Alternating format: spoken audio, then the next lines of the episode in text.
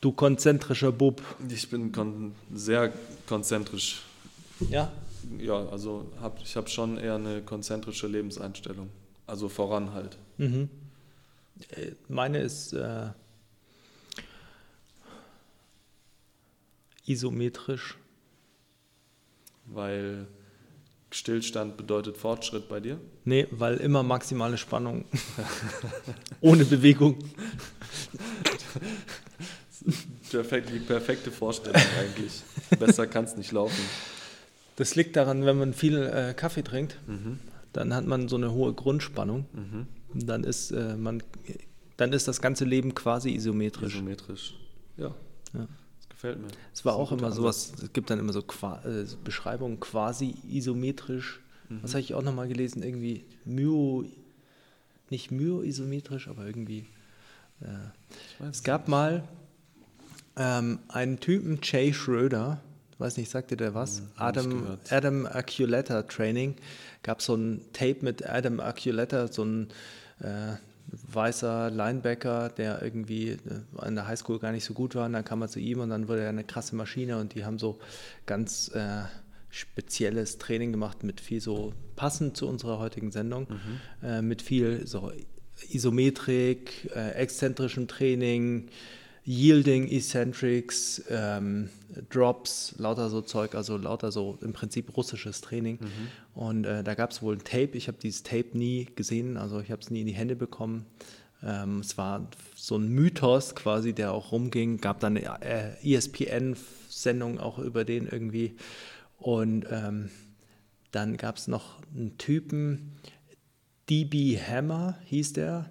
Der hat äh, äh, Glenn Büchlein, äh, der auch so ein bisschen Mythos ist, den hat nie jemand gesehen, äh, aber der hat Artikel äh, veröffentlicht und ähm, äh, Chris Corfist, den, der ist auch so ein, kennt man auch so ein bisschen, der hat irgendwie Kontakt immer mit dem gehabt und äh, hat dann so Methoden von dem bekommen und sowas. Und Glenn Büchlein äh, hieß es, also dieser DB Hammer, dass das ein ehemaliger DDR äh, Kugelstoßtrainer oder sowas war.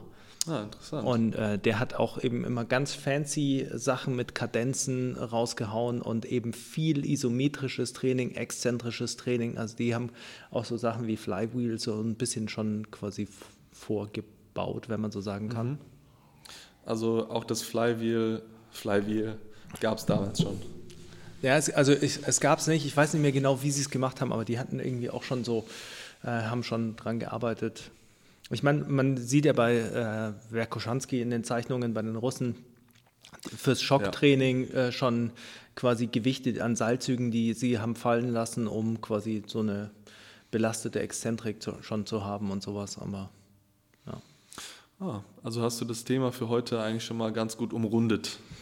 Also ich habe natürlich, wie jeder, äh, also äh, ist wieder erschreckend, weil jetzt muss ich wieder meine quasi äh, prähistorische äh, Jura-Steinzeit-Internetphase erläutern, die zeigt, wie alt ich bin, aber ähm, Irgendwann finde ich so, komme ich hier so rein zum Podcast und dann finde ich so ein Fossil auf dem Stuhl. Ja, also damals hat man halt noch immer irgendwie in Blogs gesucht nach so Artikeln von so Leuten wie DB Hammer oder InnoSport hießen die dann irgendwie. Ähm, und dann hat man immer so ein bisschen gelesen und dann äh, hat man das zusammengesucht und dann äh, später halt alle möglichen Podcasts durchsucht. Nachdem habe ich, ich überlege gerade, welche Autofahrt es war. Bin ich, glaube ich, zu einem Kaderlehrgang gefahren. Da habe ich mir einen Podcast mit diesem Chris Corfus, da ging es eben nur um äh, Glenn Büchlein, habe ich mir eine Stunde angehört. Da muss ich wieder an alles denken. So. Ganz interessant. Also für alle, die äh, heute mit uns diese Folge begehen und über Kadenzen im Training und dementsprechend auch Isometrik, Exzentrik, Konzentrik äh, sich beschäftigen, die können mal Glenn Büchlein oder DB Hammer äh, googeln. Geiler Name. Ja, End. Also eigentlich ist das so für mich so ein, so ein American Football Linebacker oder so ein, so ein Gronk, der einfach alles hops nimmt. Ja, ich, ich hoffe jetzt auch, dass ich nicht irgendwie das, die Namen durcheinander bringe, weil es gab auch noch irgendwie einen anderen, der so ähnlich hieß. Vielleicht war DB Hammer auch ein. Ne, aber es müsste da schon gewesen sein. Weil ich glaube, es war eben, flüssig. eben wegen DB Hammer, da war dann die Vermutung auch, dass der Hammer Throws macht quasi. Ah, okay. Es liegt auch sehr nah. Dieser Podcast wird präsentiert von athletespace.de, deinem Portal für Wissen und Informationen rund um das Thema Athletiktraining. Risikohinweis. Die Inhalte dienen der allgemeinen Information und Unterhaltung. Es handelt hier sich nicht um pauschale Aussagen. Der Inhalt ist immer im spezifischen Kontext zu betrachten. Wenn euch dieser Podcast gefällt, gebt uns bitte ein Follow auf Instagram, bedankt euch herzlich bei eurem Lieblingspaketboten für seine Arbeit und erzählt ihm von dieser Show. Viel Spaß! Ja, Thema für heute, äh, Kadenz, also ja. das äh, Tempo, mit dem man eine Wiederholung ausführt ähm, und Kontraktionsformen. Ähm, ja, und wenn wir eine Kniebeuge haben zum Beispiel, starten wir in der oberen Position und halten quasi einfach das Gewicht auf unseren Schultern, was eine isometrische Kontraktionsform ist, weil es gibt keine Bewegung. Ja. Dann senken wir langsam unseren Hintern zwischen die Ferse. Das wäre die exzentrische Phase. Das ist auch eine aktive Kontraktionsform und nichts, was passiv passiert. Ja. Verbraucht Energie. Richtig. In der unteren Position schön Ass to Grass, ohne Buttwink, richtig perfekte Kniebeuge.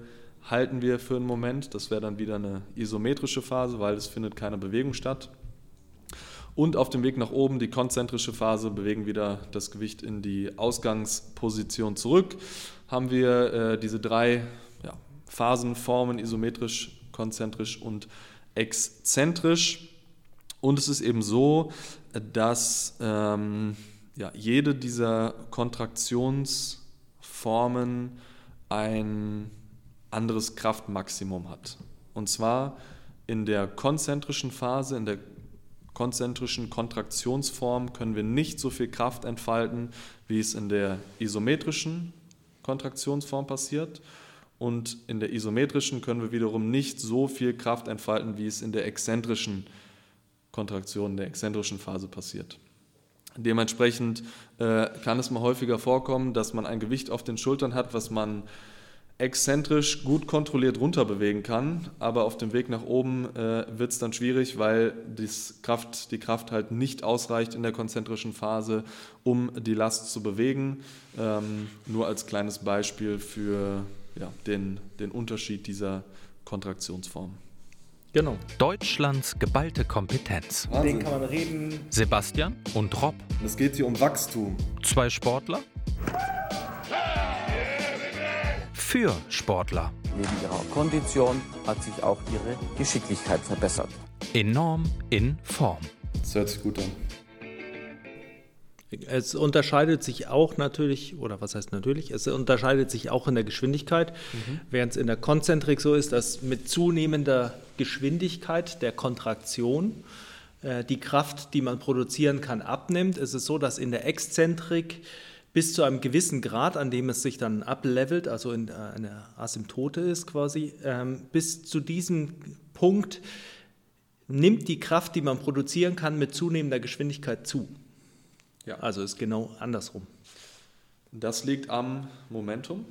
Nein, das liegt ähm, im Prinzip an Kontraktionsmechanismen, also einfach an, den, äh, an der Auflösung der Querbrücken. Ah, okay.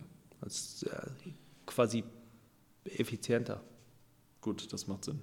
Wenn wir, äh, da, das worauf ich rausgehen wollte, wenn wir ähm, mit Last auf ja. dem Rücken sehr schnell runtergehen, dann, dann erhöht sich natürlich das Momentum vom Körper und wir brauchen oder wir müssen auch mehr Kraft entwickeln, um eben wieder die, ähm, die Bewegungsrichtung umzukehren. Da haben wir natürlich jetzt die Verknüpfung zu äh, der Folge von vor zwei Folgen, Handelgeschwindigkeit. Mhm.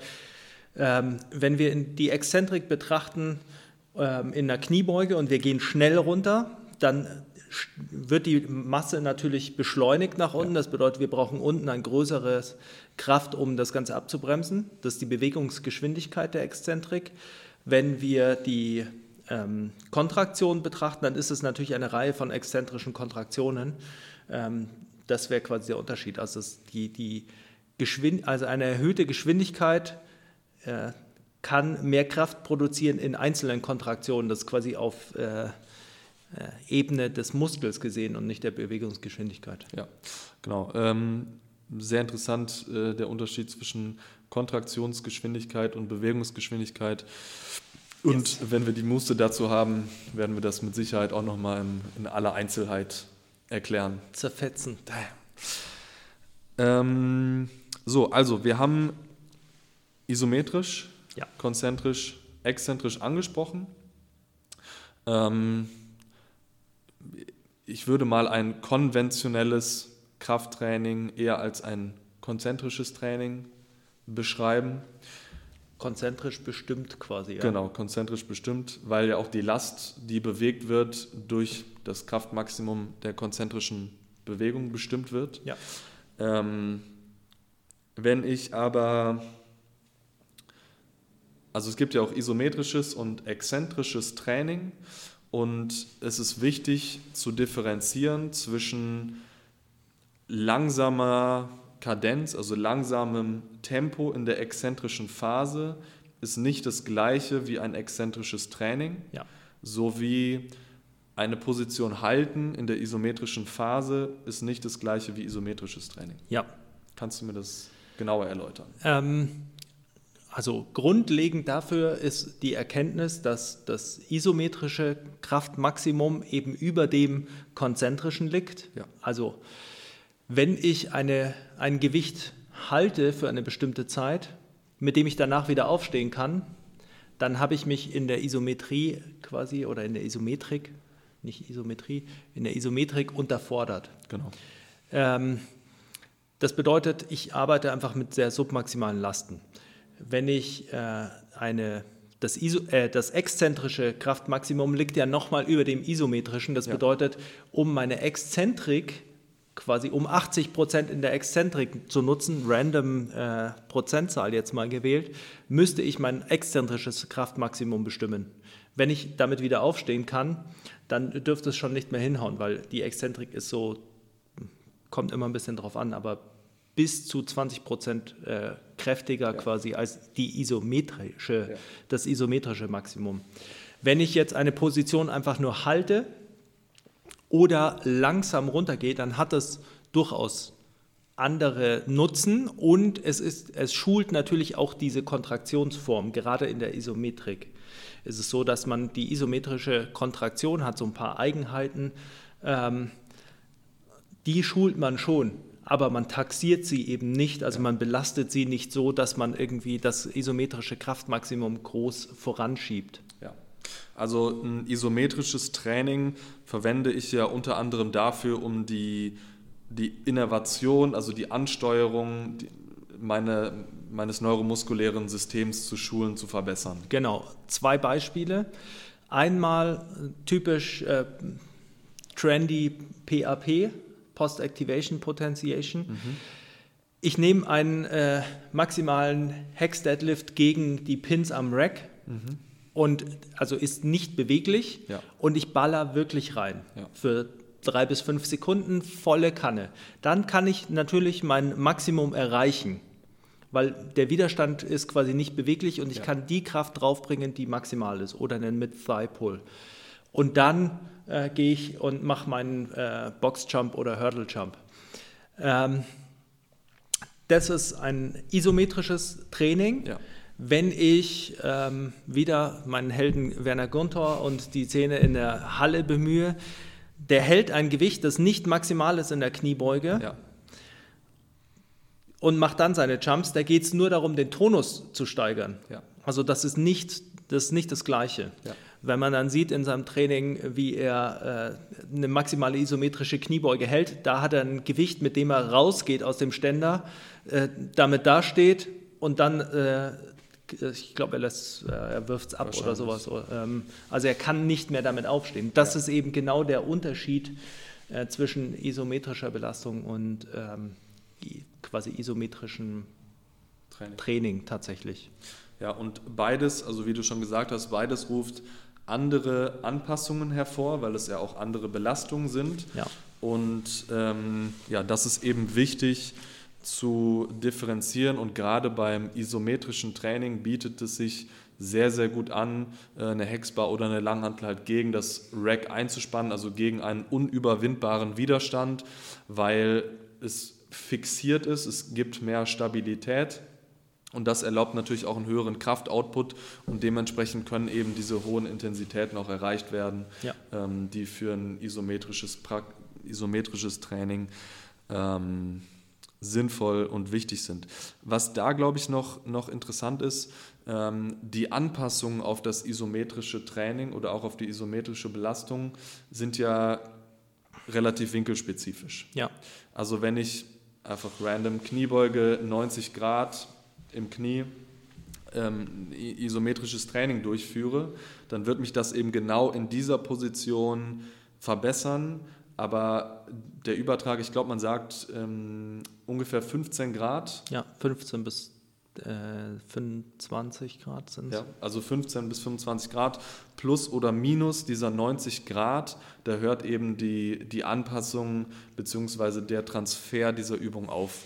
Also da nochmal wichtig zu, ähm, zu äh, ja, das differenzieren. Ganze zu differenzieren. Wenn ich eine Anpassung in einem ganz gewissen Winkelbereich haben möchte, ähm, dann muss ich eben auch genau diesen Bereich trainieren. Wir brauchen so eine Deep Dive-Sirene vielleicht, weil die könnte man jetzt läuten, weil wenn man sich anschaut und da ändert sich dann wieder Bewegungsgeschwindigkeit und Kontraktionsgeschwindigkeit quasi oder äh, das, was im Muskel passiert und das, was man von außen sieht. Der Mid-Thigh-Pull wäre ein isometrischer Zug an einer nicht beweglichen Stange, während man auf einer Kraftmessplatte steht und dann kann man den Kraftanstieg messen. Und je, also das ist ein, ein Instrument, um Explosivkraft auch zu bestimmen, relativ generell, weil man einfach sehen kann, wie schnell kann der Athlet Kraft erzeugen.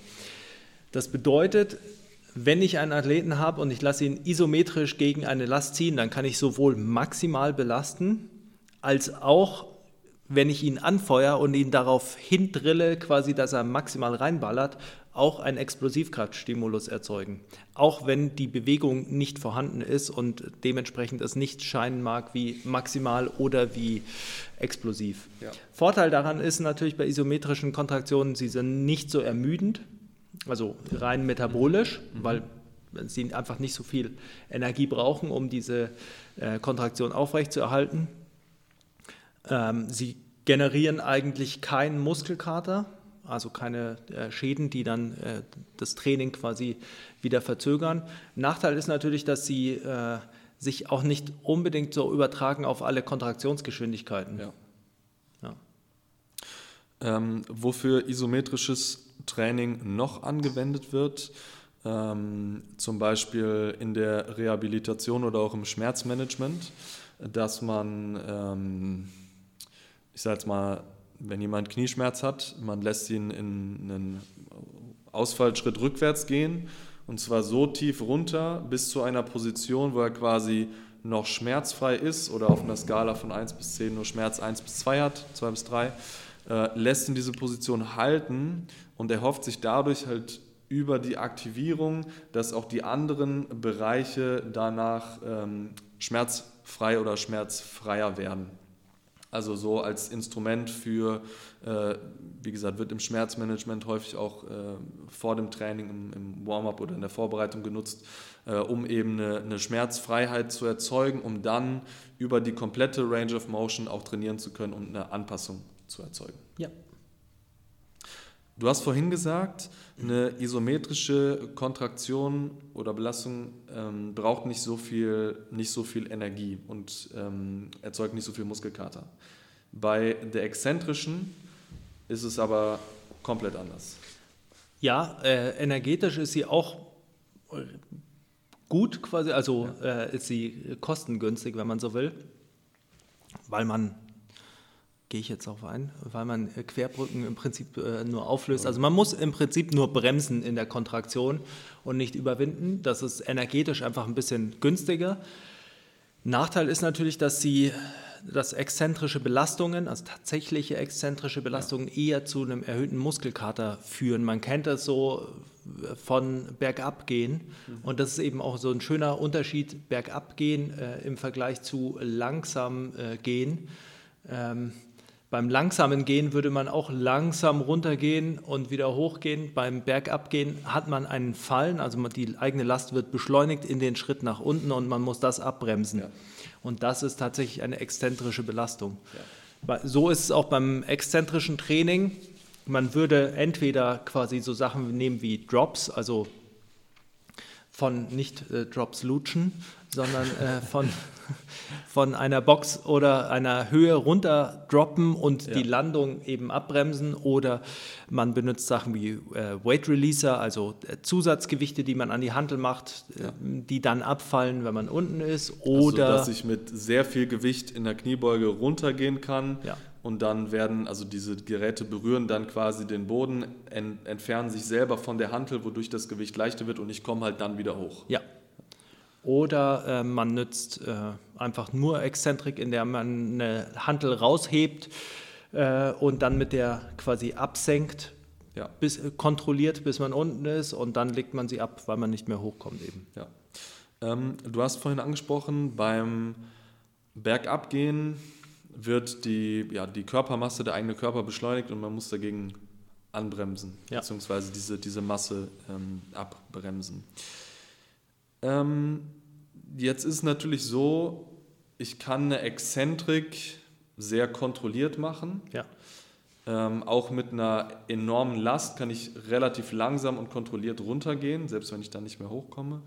Ähm, Im Sport aber habe ich exzentrische Belastungen nach einem Sprung zum Beispiel, die ich abfangen muss. Das ist aber eine sehr unkontrollierte, extrem plötzliche Belastung. Ja. Und das sind ja auch schon wieder zwei verschiedene Dinge. Ja, also und das ist auch etwas extrem Wichtiges, um zu verstehen, wieso ähm, eine langsame Exzentrik quasi kann Strukturen vorbereiten. Also sie macht quasi den Muskel ein bisschen äh, besser vorbereitet für so eine exzentrische Belastung. Ja. Aber es geht natürlich darum, eine hohe Geschwindigkeit abzubremsen. Und das hat ein bisschen andere Anforderungen ans Nervensystem, an die Art und Weise, wie man den Muskel ausnützt. Und äh, wenn man eine, aus, aus, einem Lauf abbremst oder wenn man eben aus einem Sprung landet, dann hat man quasi eine große Kraft, die zum Ende hin wirkt, also weil die Last ja beschleunigt wird und die muss man abbremsen. Also ist einfach vom, von der Anforderung nochmal deutlich anders, weil die Last eben zunimmt quasi. Ja. Und ähm, während sie bei einer langsamen Exzentrik konstant bleibt. Ja. Und ich muss ja, also hast du gerade schon gesagt, die langsame Exzentrik ist sehr gut, um die Strukturen, also den, den Muskel als Struktur an sich vorzubereiten.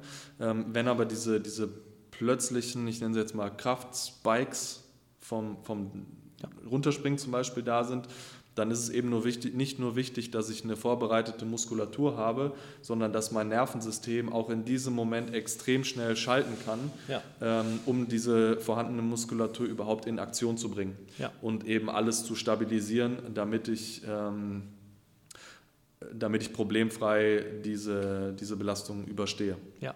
Also auch da wieder, es geht nicht nur um die Muskulatur, sondern es geht halt auch äh, um das Nervensystem und wie diese vorhandene Muskulatur ausgenutzt werden kann. Exzentri also tatsächlich exzentrisches Training und tatsächlich isometrisches Training sind auch äh, zwei Trainingsmaßnahmen, die eine sehr hohe neuromuskuläre Komponente haben und dementsprechend natürlich auch in der Anpassung eine kürzere Halbwertszeit. Also wenn man isometrisches Training macht, dann äh, ist die äh, quasi der Effekt auch nicht so lange anhaltend. Ähm, äh, quasi genauso wie die Ermüdung nicht so lange anhaltend ist. Ja. Also wenn man jetzt einen Block isometrisches Krafttraining macht, dann wird man den, die positiven Anpassungen schneller ver verlieren als bei anderen Trainingsmethoden. Ja. Ähm, vielleicht zum Thema Trainingsmethoden haben wir auch schon mal angesprochen. Ähm, wie kann man Flywheel-Training da einkategorisieren? Flywheel-Training würde sich ja oder zeichnet sich ja dadurch aus, dass man man hat einen Widerstand, der quasi beschleunigt wird und der dann wiederum eine Beschleunigung erzeugt, die man abbremst. Und ja. da hat man eben eher diesen Effekt, der also von der Art der Belastung, der ähnlich ist wie dem Abbremsen nach einer Landung, dem Abbremsen nach einem Richtungswechsel. Ja. Also dieser, äh, jeder, der das mal gemacht hat, ähm, ah, wie heißen die Dinger nochmal, die Plattformen? K-Box. K-Box, genau. An der K-Box, äh, jeder, der das schon mal gemacht hat, der wird das verstehen, weil du ähm, beschleunigst das Gerät hoch und dann kommt ganz plötzlich eben dieser starke, ähm, der starke Zug nach unten, der natürlich äh, ausgebremst werden muss. Ja. Und das ist eben ähnlich zum Sport und demnach auch eine relativ gute Vorbereitung auf das, was im, Ja. äh, im, im Sport dann auch passiert. Wobei man auch nicht vergessen darf, dass manchmal, glaube ich, wird sowas einfach irgendwie äh, wieder ausgeblendet, weil man den Wert quasi der Übung oder dieser Übungsform ein bisschen anders einstuft. Jeder Sprung, also außer man hat jetzt, selbst ein Boxjump hat eine exzentrische Phase. Da nimmt man die exzentrische Phase ja quasi extra raus oder also vermindert die Last, damit die Belastung nicht so hoch ist. Jeder normale Sprung, Standing, Long Jump, Hurdle Jump hat unterschiedliche exzentrische Belastungen in unterschiedlichen Arbeitsformen. Also man hat ja den kurzen Dehnungsverkürzungszyklus, den man trainiert bei Hurdle Jumps. Also man, man kommt auf den Boden auf und versucht isometrisch schon Vorspannung zu erzeugen, damit man dann mit einer schnellen Exzentrik die, in die Konzentrik umleitet quasi. Ähm, auch das ist schon eine spezifische exzentrische Belastung. Jeder Jump hat eine exzentrische Belastung. Und wenn man äh, auch konventionelle Krafttrainingsübungen macht, kann man sie unterschiedlich machen. Mittlerweile bezeichnet man es als Reflexive Eccentric, wenn man quasi in der Exzentrik, äh, ich sage jetzt mal, die Bremse raushaut und äh, versucht, sich nach unten fallen zu lassen, um dann umzukehren ähm, oder abzubremsen. Äh, ballistisches äh, Training wurde es früher genannt, würde ich mal sagen. Ähm, hat man, sieht man auch schon bei den auch wieder Kugelstoßern, äh, Speerwerfern, solchen Sachen sieht man das relativ häufig. Ähm, also ich denke, es gibt, man kann sich die Gravitation äh, sehr gut zunutze machen, auch ohne äh, sehr fieses äh, Equipment. Und man darf auch nicht vergessen, macht, wenn man Gummibänder an der Hantel macht, erhöht man die exzentrische Beschleunigung. Ja. Wenn man Jumps mit einem elastischen Widerstand macht, hat man eine erhöhte exzentrische Beschleunigung. Also wenn ich, äh, weil man meistens eben, das ist so der Gedanke, den ich meine, wenn man Jumps macht und man hängt sich elastischen Widerstand dran, dann geht man meistens ran mit der Idee, da muss man nach oben mehr rausballern, weil das bremst einen ab. Aber was es auch macht, ist, es beschleunigt einen wieder Zieht nach unten. runter. Ja. Ja. Gut, also brauchen wir eventuell gar kein ähm, großartiges Equipment, um einen Trainingsreiz zu schaffen, der vorbereitend ist auf die exzentrischen. kannst äh, auch dein Treppenhaus, wenn du im fünften äh, Stock wohnst, Ja. jeden Tag einfach immer äh, drei Stufen auf einmal runterhüpfen. Ja, Und das machst du dann. Das, ich habe 85 Stufen. hast du gezählt? Ja. Ich gehe die so oft hoch und trage meinen Hund, da weißt du ganz genau, wie viele Stufen das sind. Ähm, vielleicht, äh, du hattest vorhin, glaube ich, mal angesprochen, ähm, gerade bei Topspeed eine isometrische Kontraktion mit der Vorspannung. Was ich sehr interessant finde im äh, Buch von Franz Bosch, äh, Strength, du weißt den Titel, äh, Coordination, Ja, ich weiß schon, das grüne äh, Strength, Strength and Conditioning. Coordination ist Strength Training, irgendwie so. Ja.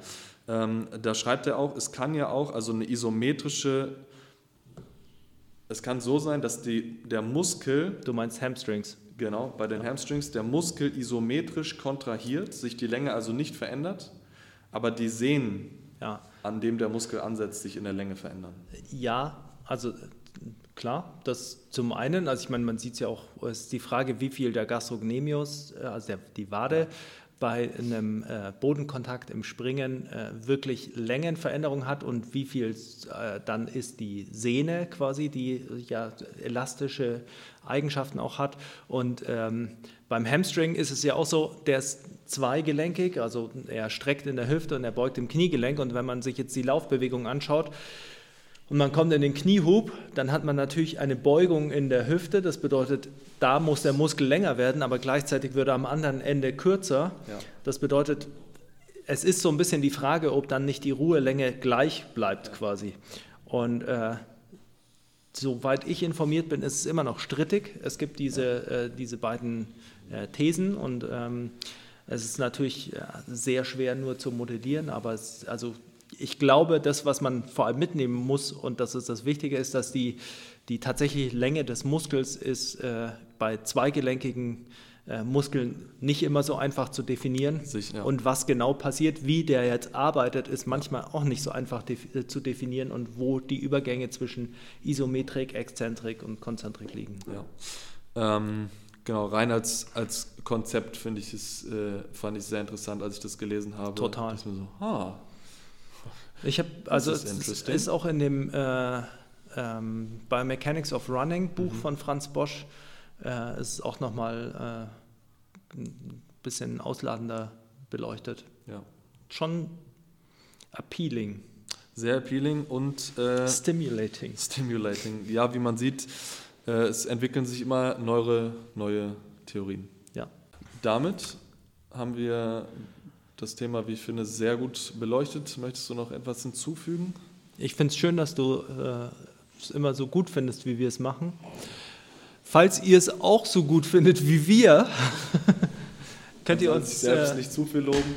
Ne, nee, finde ich schon. Also, äh, ich bin mehr so die, äh, okay, war ich nicht, aber ich bin mehr so die Waldorf-Fraktion. Also, wir sollten uns toll finden, wie, so wie wir sind. Ob wir gewinnen oder nicht. Ja. ja. Also, wir finden uns toll, egal ob ihr uns liked, abonniert oder äh, kommentiert, aber wir würden uns trotzdem freuen, wenn ihr uns eure Liebe teilt, Mit Sicherheit. mitteilt und äh, uns ähm, abonniert, liked, uns einen Kommentar da lasst, Mhm. äh, wie exzentrisch oder konzentrisch euer Training ist oder euer Leben. euer Leben und äh, welche. Es würde mich interessieren, welche ist eure Lieblingskontraktionsform? Ja. Bitte in die Kommentare reinschreiben und dann freuen wir uns äh, auf äh, viele ausufernde Kommentare zu dem Thema und äh, ja. sehen uns. Muss auch nicht begründet sein. Nee, einfach nur so. Sehen uns in der nächsten Folge wieder. Yes.